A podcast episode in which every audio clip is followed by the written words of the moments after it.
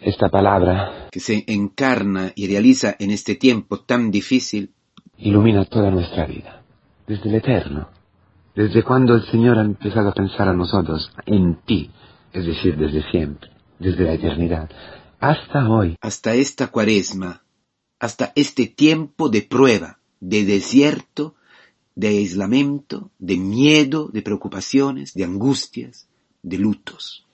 Tú como este hombre, has estado 38 años, es decir, una eternidad, con dentro este dolor profundo, esta insatisfacción, esta herida profunda. No tengo nadie, no tengo nadie. Este tiempo de coronavirus está revelando patentemente esta realidad profunda de todos nosotros. Tú no tienes nadie, ¿no? ¿Cuántos jóvenes lo dicen? Nadie me entiende, nadie me comprende. ¿Cuántas mujeres? En esta casa no hay nadie que me comprenda, nadie que me afecte, nadie que se dé cuenta de los sacrificios que hago y, tal. Y, allí con, empieza el juicio, empieza la murmuración, empieza el rencor, empieza el cinismo. Bueno, si la vida es así, que se vaya todo a... ¿eh? Pata arriba no me importa nada. ¿Y cuántas veces los jóvenes hacen de todo? Piercing, eh, tatuaje, rebeldías, tonterías, para que la gente se dé cuenta. Aquí estoy yo, aquí estoy, aquí estoy yo. En casa, entre los amigos, pero también los adultos. ¿Cuántas mujeres engañadas por el demonio? Aquí estoy, yo me he realizado. Tenéis que daros cuenta que soy igual que el hombre, que he llegado a eso y todo. Esto es nuestro sufrimiento diario, esto es nuestro fracaso, nuestra frustración, interpretada por el demonio. Y quizás nos está tentando en este momento de aislamiento, de soledad. Más aún, estás solo, estás solo, nadie te puede ayudar. Mira, mira las aguas de la muerte, ya van por ti, ya te están hundiendo.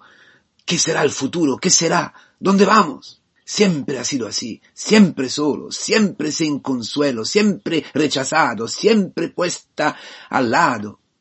Pero no es esto, hermanos. Hoy la tarde dice otra cosa.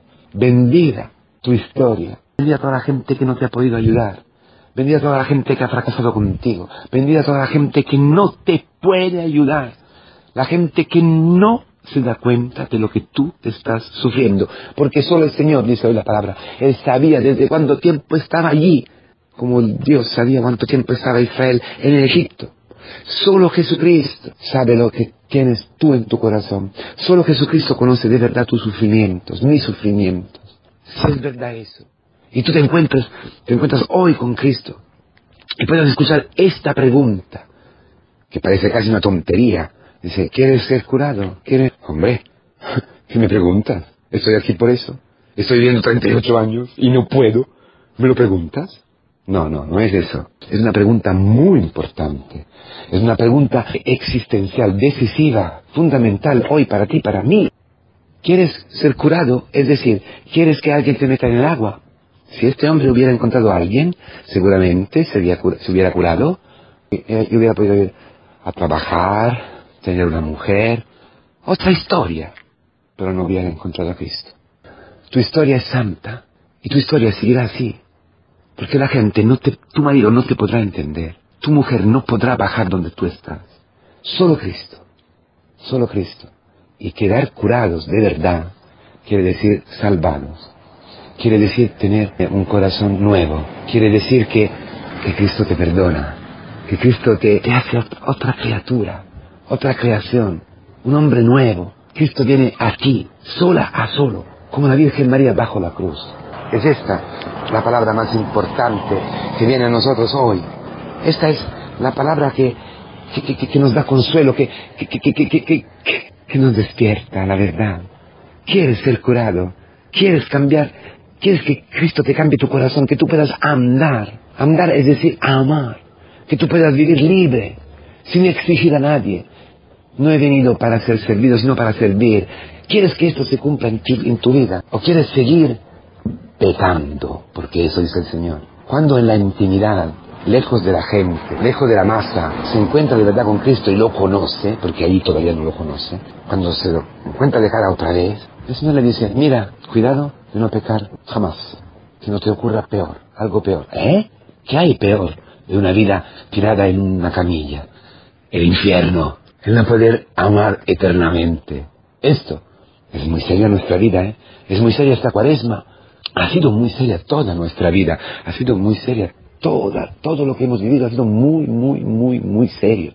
Ha sido una preparación para este encuentro, ha sido un desierto. Como la cuaresma, como el camino neocatecumenal, como el camino de la fe, como la vida entera, para encontrarte con Él.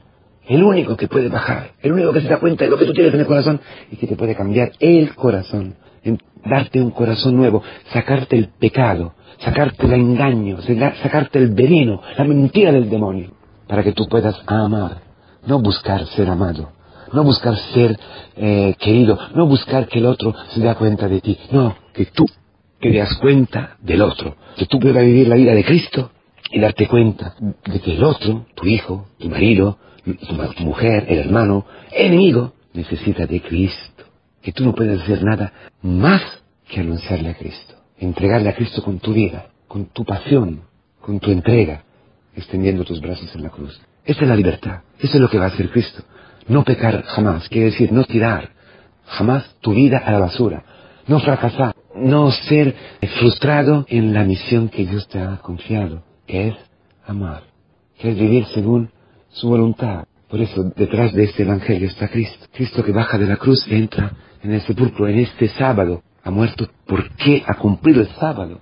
Tenía que morir. Tenía que los judíos tenían que matarle para que él pudiera, hubiera podido entrar dentro del sábado y cumplir este sábado, cumplirlo hasta el fondo. ¿Y qué sábado que es? Es tu vida, es mi vida. ¿Dónde ha ido Señor en el sábado? En el sepulcro. En tu sepulcro. Por eso, este hombre, tú y yo, no hemos tenido hasta hoy nadie que nos ayudara para bajar en la piscina. ¿Por qué? Porque estamos esperando, estábamos esperando, tu hijo está esperando, la iglesia, la Virgen María, los íntimos del Señor que lo bajen de la cruz para que Él pueda bajar hasta tu vida. No eras tú que tenías que bajar, no era este hombre, sino Cristo tenía que bajar a Él. Es fantástico, hermano, porque si tú te encuentras en este sábado, entonces te sientes abrazado por Cristo, renovado por Cristo, puedes resucitar con Él, puede empezar a vivir y caminar en una vida nueva, en un camino de conversión, que es el amor, que es la entrega de, tu vida. Esto es la maravilla que el Señor va a cumplir en este año en tu vida. En este tiempo tan difícil, que pero son las entrañas donde el Señor, donde el Señor nos perdona, nos engendra de nuevo en sí, unidos a Él, una sola cosa con Él. Todo ha sido fantástico y todo será fantástico en tu vida. Todas las guerras, todos los fracasos, toda la gente que no te entiende, que se pone en contra de ti, todo es preciso. Es providencia de Dios porque tú no te apoyes en nadie, tú no, no hagas idolatría de nadie, tú no busques jamás en nadie lo que solo Cristo te puede dar, lo que solo Cristo te puede eh, entregar su amor, su vida, la vida eterna, sola a solo, con Cristo, bajo la cruz. Que sea esta nuestra vida, que sea esta, que sea eso nuestra cuaresma en la iglesia con la Virgen María, para celebrar la Pascua, para encontrarnos con la vida eterna, para gozar eternamente de Cristo, para no pecar jamás, para vivir en plenitud en el amor con el que estamos amados por Cristo.